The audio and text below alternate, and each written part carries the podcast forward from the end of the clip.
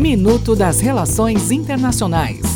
Olá, aqui é Adélio Araújo e essas são as notícias de hoje.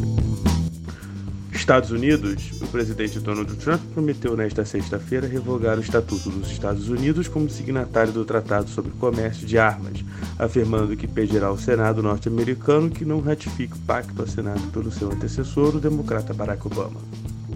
Espanha, no último dia da campanha eleitoral espanhola, os canais oficiais dos principais partidos no WhatsApp permaneceram bloqueados. A estratégia dos partidos era enviar mensagens virais, favoráveis ou bons discursos de seus candidatos aos seguidores, esperando que os distribuíssem em seus contatos. A maioria dos partidos enviou no máximo três ou quatro mensagens por dia durante a primeira parte da campanha, mas o WhatsApp não permitiu mais que isso acontecesse. Pirataria a China vai criar regras para garantir a proteção de direitos de propriedade intelectual de estrangeiros e, assim, se adequar a acordos internacionais, anunciou o presidente do país, Xi Jinping, nesta sexta-feira. Até o próximo minuto. Enquanto isso, aproveite mais conteúdo no portal seire.news.